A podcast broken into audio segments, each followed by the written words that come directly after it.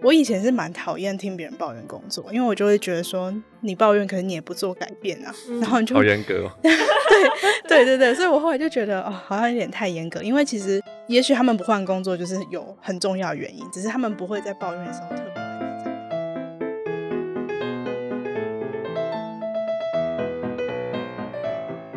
欢迎来到哎，你现在有空吗？我是 Sammy，我是 Joe。好，不知道大家有没有听过，就是有一句话叫做“抱怨解决不了事情”这个说法。但是以我自己来说，就是其实我知道它解决不了事情，但是我我那时候其实是比较想要解决我的心情啦。对，那我就在节目一开始问一下我们亲爱的 Joe，就是你自己是一个爱抱怨的人吗？诶，我觉得本质上我应该算是爱抱怨的人，嗯，只是我后天有在练习克制，不要随便对别人抱怨。但是其实我心里还是会常常涌现出想要抱怨的那个冲动，所以我应该算是爱抱怨的人。那你抱怨是想要让自己达到什么目的吗？像我就是想要让自己爽一下，所以我就会很喜欢抱怨。抱怨有时候是想要征求别人的意见，嗯，或是讨拍吧，应该比较就是这两个。嗯，了解。就如果你是真的想要讨论出什么有意义的结果的话，那个应该就会是讨论。但抱怨有时候其实。并不是真的想要得到什么结果，就比较是舒缓自己的情绪这样。嗯，OK，了解。那我们今天呢要聊的主题其实就是能量吸血鬼这个名词。然后我自己在写这个访纲的时候，我就在想到底怎样的聊天会让别人觉得很累，所以我就想说，哎，以我经验来说的话，应该就是听别人抱怨这件事情。所以我就在一开始先问一下 Joe 这个非常敏感的话题。对，还好啦，还好啦。好，那我们今天呢就邀请到我们的旧朋友们 Sean 跟 Christine 一起来聊聊，让我们欢迎两位。Hello，大家，我是 BD Sean。我是 CS Christine，然后我这边负责的就是解决 CakeResume 用户的问题，那不管是呃企业用户或是履历用户，都会由这边负责。那 Sean 呢？那我们工作就是要负责协助企业来透过 CakeResume 的平台或是行销的服务来招募各种类型的人才，这样子达到他们的招募目标。那我想要问大家，就是你们觉得能量吸血鬼在你们的印象里面，它是长什么样子？我觉得顾名思义，就是会让人相处过后会觉得比较耗能，或是说变得比较沮丧，或者说哦，嗯、沮丧。对，就是 大家是都很有七七七烟，是不是？对，但是我觉得这个吸血感它可能是一个双向的，嗯、就是说，比如说跟这个人的关系是你，你可以比较共感他的处境，或者说你比较在乎这个人的话，才。会有机会变成让他变成一个能量吸血鬼这样子，因为如果只是一个路人或是没有很熟的朋友的话，可能你也不会让他吸你的血。嗯，对，嗯，这个蛮有趣的诶。大部分的人应该是不会对，就是很不熟的人就说：“哎、欸，我跟你讲，我今天好累了。”别人应该就觉得关我屁事吧？就是、对对对，你们一定会有那个一开始的接触，然后让他可能会觉得：“哦，我好像可以从你这边得到一些安慰。”然后可能他那个分寸比较调的不好，可能就会进一步让你觉得：“哦，有点累了。”这样子。我是觉得，嗯、呃，情绪本来就是会传染的，所以其实不一定要到很熟，只要旁边有人散发一些，就是哦。或是 或是很 hyper 的一些情绪的时候，其实旁边人都还是会被影响到。嗯，对，所以那我觉得能量吸血鬼比较像是他有很大的情绪需求，需要别人填补他。具体的展现就是抱怨，就是他很在很低潮，或者他很生气，他需要透过讲话来释放他的能量。那 Joe 呢？你觉得你的能量吸血鬼长什么样子？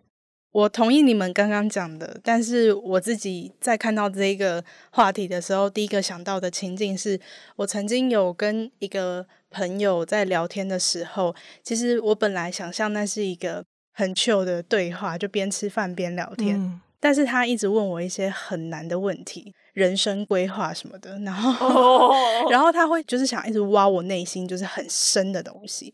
他就会说：“可是你刚刚不是说什么什么什么？这样就是好像没有对在一起啊什么的。Oh. 可是那并不是我对那一场谈话的内容还有气氛的期待。嗯，我就会觉得我的能量被他吸走，但他其实并没有在对我抱怨，或者是他并没有散发出任何负面的情绪。嗯，可是我吃完那顿饭，我真的觉得好累，就是甚至是有到后悔的程度。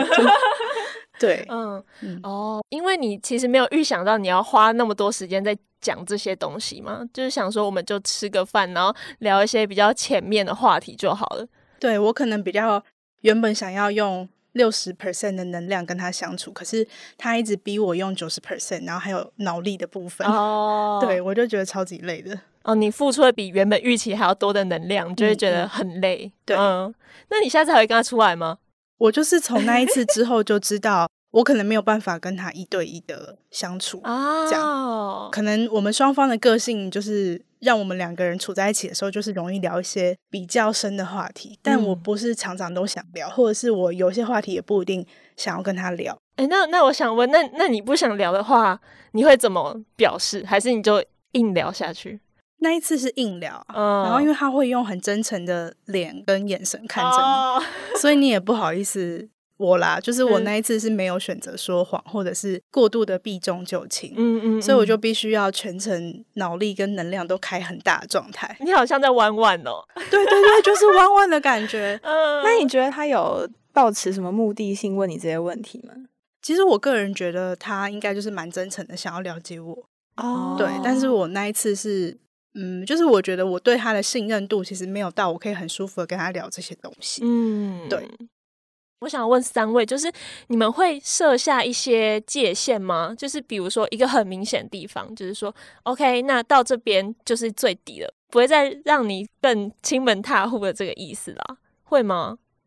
诶、欸，我觉得界限这种事情，就是在平常相处的时候就可以自己自然的讲出来。比如说在聊天的时候，就可以说哦，我真的是很不喜欢听别人抱怨之类的。就是你可以在一般的聊天的情况，就先丢出你不喜欢什么事情，就可以多预防这些事情。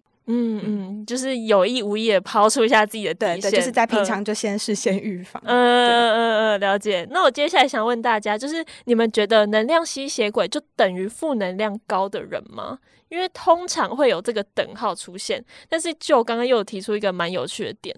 对，所以我不觉得。我也，所以你不觉得？直截了当。那两两位呢？我也我也不觉得。嗯、然后就是像能量或情绪，我觉得也没有说什么正负之分。我就让，我觉得可能有太少或者是太多的差别。假设能量就是每个人拿着一杯水好了，可能有人比较大杯，有人比较小杯。吸血鬼可能就是他的那个那一杯水就特别少，然后还有裂缝会一直流出来，所以他需要别人一直给他水。啊、嗯，对，就假设不如意的事情是颜料，那丢进每个人的杯子里面，水少那杯它就会特别黑，它就会特别容易被事件影响，嗯、然后它又不去修它的裂缝，嗯、然后那个裂缝可能会是自己不愿意面对的问题，或者是他个人的执念、嗯、这样。嗯嗯，哦，哇，这个这个我好有感哦，因为就是。以我自己的例子来说的话，就是感觉我就是一个需要大家每隔一段时间就来跟我说，其实你做的还不错的那种人。然后就我就觉得，哎，那是我的杯子有破一个洞吗？需要靠大家的那个称赞来建立自己的自信吗？为什么我不能给我自己自信？哦塞，好，我思考这个这个这个不错不错。那上呢？你觉得呢？嗯，我觉得。呃，能量吸血鬼就是如果我们去定义，或者说像根据刚才讨论，其实我觉得会比较像是跟这个人相处完，会让你就是耗尽能量，或者会让你就是进入一个比较负面的情绪的状态。嗯、所以过度的正能量，或者是他可能很自恋等等的，其实都有可能会造成别人，或者说跟他比较亲近人，会有一种能量被掏空的感觉，这样子。哦，对，所以可能可以说负能量是。能量吸血鬼的一种，但是不会说是完全就只有这种，嗯、就是它底下有很多分支不一样的类型这样子。哎、欸，那我这样就想到，就是如果是那种很 hyper 像 hyper 吗 的那种，就很像是一个精力充沛的大狗狗，然后突然这样奔过来。但如果你是不喜欢狗的话，就觉得呃不要搞我，很累很累这样子的感觉，嗯、有点像，嗯，对，那种正能量魔人。对对对对对，有时候听太多，感觉像被传教那种感觉。嗯，了解。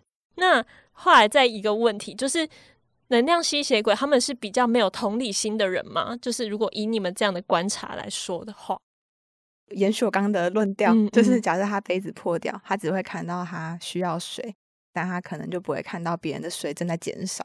嗯嗯，就是他看的只有他这个水杯还缺少多少东西，没有看到别人的其实也因为他在少。对，嗯，了解。那嗯两位有吗？不同的论点之类的？我要封斯丁为比喻大师，哦 谢谢。真的，而且你刚才描述的时候，我脑中一直有就是高中数学课本，哎，应该不是高中，可能是年纪更小，就在算什么水流失的速率之类的。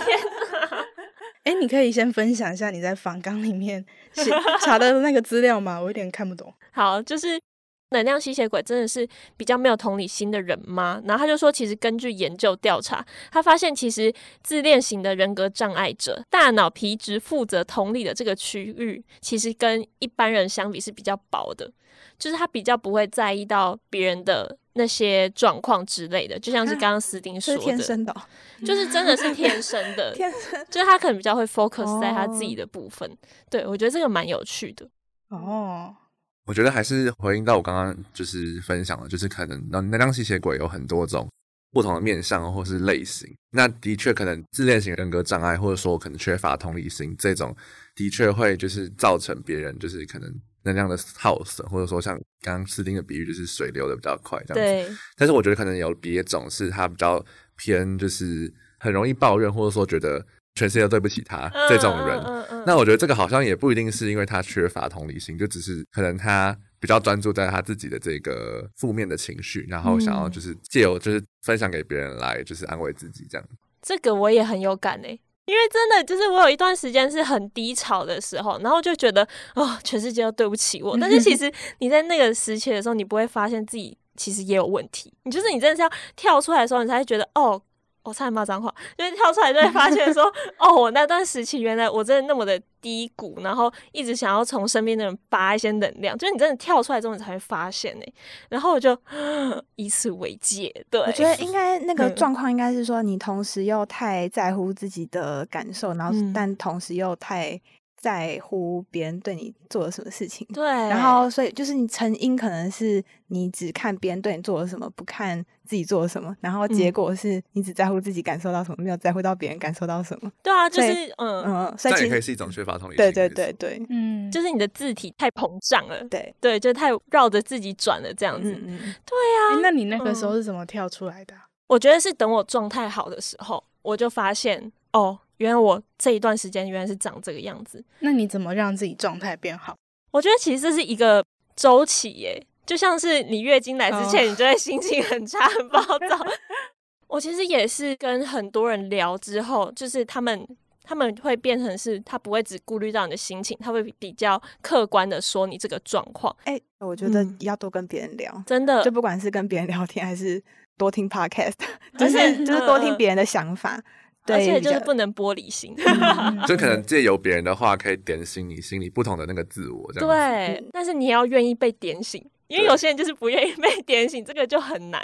对，会更小灯树 key。对，好，那我想问大家，就是你们觉得怎样，什么类型的人最容易被能量吸血鬼盯上？我觉得是比较容易共感别人的就是处境或者是情绪的人，这样子。嗯因为对于就是能量吸血鬼而言，他一定是想要得到某种程度上的呼应，嗯，对。那不论是可能想要得到赞美，然后被称赞、被看见，或者说想要把自己的情绪让别人也可以来帮忙分担，那这样的人都会希望找到一个就是可以容易共感，或是容易会有点像是那种比较慈悲，或者说就是那种会善母情节，对，可能没有那么夸张，但是就是会想要就是去。同理别人的处境的人，会比较容易被盯上的，就会觉得哦，你懂我，然后就会丢更多东西给你。对对对，嗯、因为如果是一个很就是很冷漠，或是没有什么就是同理心的人，可能他过来也不会被，根本不会被洗这样子。就是他也不会被拍拍，所以就他就觉得我干嘛跟你讲那么多，就算了，对 对对，找另外一个目标。嗯，我觉得不会拒绝的人也是吧，就是像我刚刚举的那个、嗯、想跟我。畅谈人生话题的那个朋友，就他当时也并不是想从我身上获得什么与他自己相关的答案，他就只是想要听我讲我自己的事情。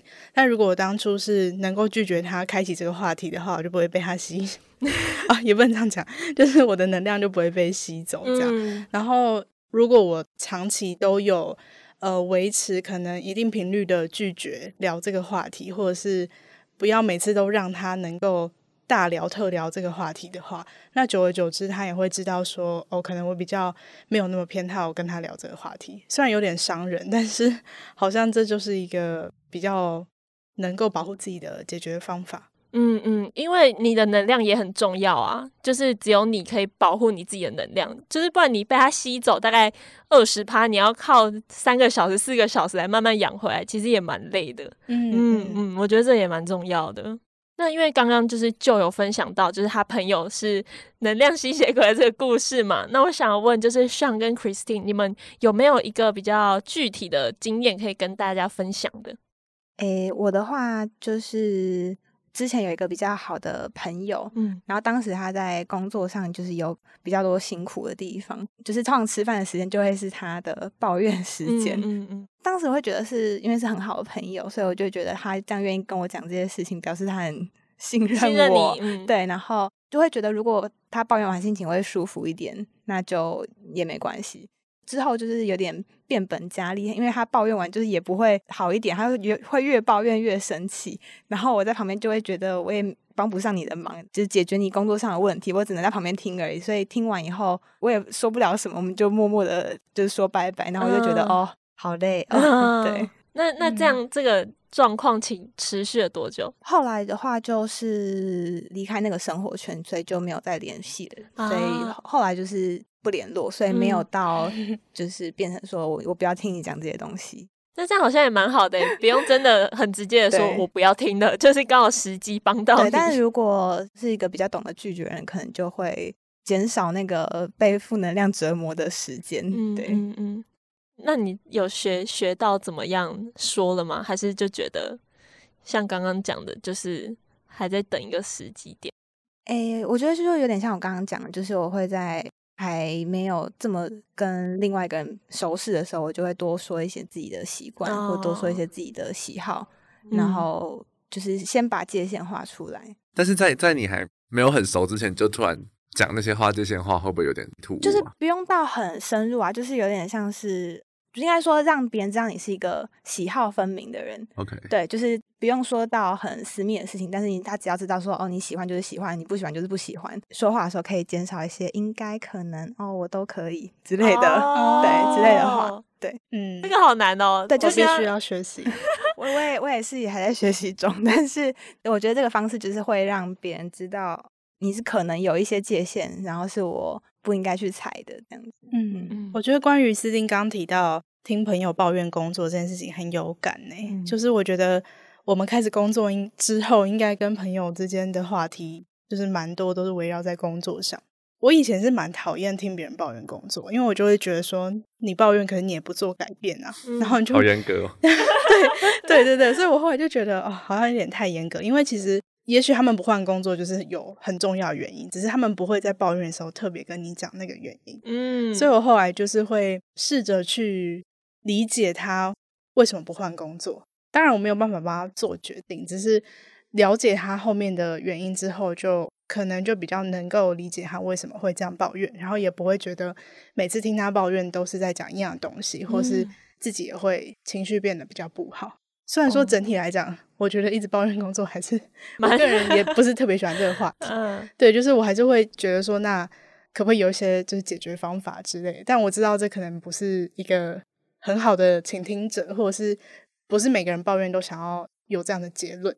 哎、欸，这个让我想到，就是身边有一些很喜欢抱怨自己男朋友、女朋友的人，然后但是死都不分手的那一种，真的就是我身边就有一个朋友，就是我不知道是因为他跟我没有话题，所以每次都只能讲一样东西。那如果是这样的话，我也要检讨一下。就是他蛮喜欢跟我抱怨他的男朋友之类的，但都是抱怨一样的东西。哦，对，但是隔天又又会好了，就是一直这样子，已经四年了。小心哦，不要随便介入别人的。情感问题，对，就是我一开始就还会说，就是啊，干嘛不分手什么之类，但后来我觉得，哦，是哦，对哦，这样子，嗯，嗯学聪明了。不过我想回应刚刚就分享了，就是我觉得有时候人跟人之间在分享或抱怨的时候，可能他单纯真的只是想要找朋友，就是让他对讨拍啊，嗯、或者说不一定是讨拍，他可能只是想要让朋友了解他的。状况，但也许不一定是要找解决方法，嗯、或者他其实可能根本自己就找得出来了，其实没有要跟你讨论的意思。嗯，对。不过当然，这个就是还蛮互相的，就是如果说这两个人之间的关系本来就是可以去分享一些负面情绪，或者是彼此了解自己的状况的话，当然就很 OK。但是如果是单方面，嗯嗯、或者说不太不太熟的，就就这样贸然就是做这样子的吸血鬼的行为，反而就比较不适合。嗯，对，我还有遇过一种就是可能抱怨的类型，是他很容易就是一直去否定自己，然后或者说就自怨自艾的表现，这样子。悠悠，那个悠悠吗？你说那个 脑筋急转弯里面的？对对对，或者就是他可能在。讲说哦，我好烂哦，他可能有一半是开玩笑，一半是真的。哦。但是我觉得长久下来，可能会让旁边的朋友觉得说，那我是不是应该做点什么？或者说，会让别人觉得好像那个同理心会有时候会用完这样子。哦、嗯。对。哎，你朋友说完他好烂之后，他会说，就是他会有下一步吗？就是他知道他自己烂，然后嘞？啊、对，我是不是很严格？对，对不起，有点有点严格，就是。因为这种会讲这种话，通常不是，就是像我刚才讲，他不一定是要一个解决方法，他可能就只是想要他想要听到朋友对他说：“不，你不烂，你很棒。哦”然后他一直重朋友们一直重复 这件事，他可能就是今天听完我很棒之后，我那个电池充到一百趴，然后下次碰到的时候啊，刚好又没电，再听一次我很棒，对对对，然后这样撑可能。哎，那我就想到这样，好像有关于就是自嘲这个东西耶，这个蛮有趣的。哦、对，有点像，就是它其实还蛮蛮是一门艺术的。如果是自如果是自嘲这件事情，嗯，就如果他真的是开玩笑说啊，我就很烂呐、啊，然后你当然就可以很轻松的说，对啊，你就很烂啊，这样子就不会有事。但是如果他是会走心的说我很烂，那你可能就要想一下，那我要怎么安慰你呢？这个就蛮重要的。因为我觉得像这个。有还有一种会让人觉得不舒服的吸血鬼模式，是他其实，比如说我们以前在学生时期，跟他根本是学霸，嗯，或者说他其实，在客观而言，他在不论是学业或是工作上都取得了其实不错的成就，但是他却跟你说：“哦，我好烂。”或者说，哦、凡尔赛的抱怨。那这种其实会对于朋友来说，其实反而会觉得，那我其实我在工作或学业上成就没有你那么高，你都觉得自己很烂，那我是不是更烂？那种感觉，就是反而会更，就是会让别人就是觉得。那你现在是什么意思？可是他会不会是有冒牌者症候群啊？就是他其实真的不知道自己有没有那么好啊？这就变得更深的讨论。另外一集，另外一集，对，请 看之前有讨论第四季的某集之上。我觉得这个其实蛮，就是要么他真的觉得。自己真的很烂，就是像说有些学霸真的就会说哦，没有啦，我都没有读书啦，然后考出来就是考超高分，然后我就觉得你在给我骗，就是刚刚虽然讲的蛮像是这个状况，就觉得那所以我是怎样，对啊，就是差不多这个情境，蛮、嗯、有趣的。那我想问大家，你们有自己当过能量吸血鬼的情况吗？我就好像可以分享，就是我自己。是吸的，你吸 你自己。我觉得像找朋友抱怨这件事情，就算是好朋友，也有一个抱怨的上限，嗯、就是同一件事情，尽量不要抱怨超过两三次。可是如果斯丁在表达他的界限哦，两三次。听到的同事们，对，反正 对我就觉得啊，同一件事情一直找朋友抱怨，就是不好意思，因为就会像。就的感觉就是啊，你一直抱怨啊，你又不改，我就会知道对方会有这个想法，我就会想呃喝止这件事情，所以我就会阻止自己一直就是抱怨同一件事情。但是如果还是会有相同的情绪，我就会自己跟自己打架，所以像是有点像是自己吸自己的状况。对，你的内心在交战吗？天使跟自己跟自己打架。哦，斯丁的大脑皮质很厚，对，超级有同理心，一百分的敏感。真的，我觉得如果是我自己的能量。吸血鬼的话，好像比较有点像是以前我还很单纯的会展现厌世的那个自己，而不是用比较自嘲或者幽默的方式稍微包装的时候。但是现在应该好蛮多的吧？嗯、不知道，因为我刚我刚刚突然想到一个例子，是我昨天要下班的时候，那时候行销的同事们几乎都还在座位上，然后我就说放弃喽，一天放弃一次，今日份的放弃。嗯，对，但是其实我是。就是一个好笑以及轻松的心情在想这件事情。嗯，但以前我真的是有时候会比较厌世的抒发的时候，就曾经有朋友有跟我说过，他觉得我是一个愤世嫉俗的人。但是我就蛮意外，我不知道是他表达的不够精确，还是他真的这么觉得。嗯，总之那个朋友给我一个蛮大的震撼跟提醒，就是让我知道说我可能不知不觉在散发负能量给别人。嗯，对。哦，因为这个词蛮重的，所以当下蛮震撼。嗯、哦，那我这边的话，我刚刚在回想，就是有没有曾经当过能量吸血鬼或是爱抱人？其实我觉得，我刚刚自己理出了一个思路。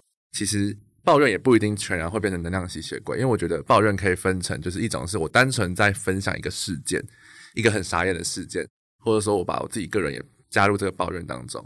嗯，就我举个例子好了，假设今天我可能遇到一个很傻眼的事件，比如说可能是一个客户，或者说可能是就是同事的事情，那我单纯就在跟同事分享这个抱怨的事情，可能只是想要寻求一个共鸣，就是让同事觉得哎，好傻眼哦，怎么这样子？嗯，但是如果今天我是把个人也放进来说，哦，我觉得我真的好衰哦，就是啊，我整天都遇到这种事情，真的很讨厌。那这种可能就会让别人觉得比较不舒服，或者比较容容易被吸干能量，因为它是牵涉到这个人本身，哦、而不是只是那个事情。因为如果单纯只是一个事件的话，可以让大家一起去骂这件事件，或者是说可能一起发出那种惊叹啊，嗯、或者说一种那个好傻眼那种感觉，那其实反而会取得大家共鸣。哦，就是这是一个讨论的话题啦，哦、不是大家来安慰你这样。对对对对对，欸、可以这么说。有趣，有趣，有趣。嗯嗯，我想要补充一个，有时候我自己的抱怨可能深挖，其实是想要体现觉得自己比较优越。嗯，就是有时候你在抱怨别人做事做不好，其实是想要表现你比他厉害。嗯，蛮有道理的。哎，对，哇好有趣的发现哦。哎，好，那我们今天就以这个 有趣的发现作为结尾，对，非常唐突。好啦，那其实身为一个曾经不知不觉成为能量吸血鬼的我，其实有一个感想，就是其实你人跟人之间就是能量的交换嘛，然后其实彼此都是互相的。今天别人听了你这个抱怨，那你就要心存感恩一下。如果别人之后需要你的话，你也就是 OK，那我今天就来听你讲这样子，嗯嗯、对，然后不要让自己。被别人吸血，其实很重要一个方法就是设定一个很明确的界限。然后你要知道你自己的界限是什么，其实也是要透过一直去觉察，然后去找到你到底喜欢什么、不喜欢什么。我觉得这个也是一个蛮重要的过程。嗯嗯。那如果听完这集的你有任何想说的话，都欢迎到底下的留言区，还有到歌歌歌。会有花絮可以剪吗？可以可以把那个歌剪进去吗？快乐吗？我觉得很糗哎、欸。好。再一次，那如果听完这节你有任何想说的话，都欢迎到底下留言区，还有到科技之牙的 IG 跟我们说说。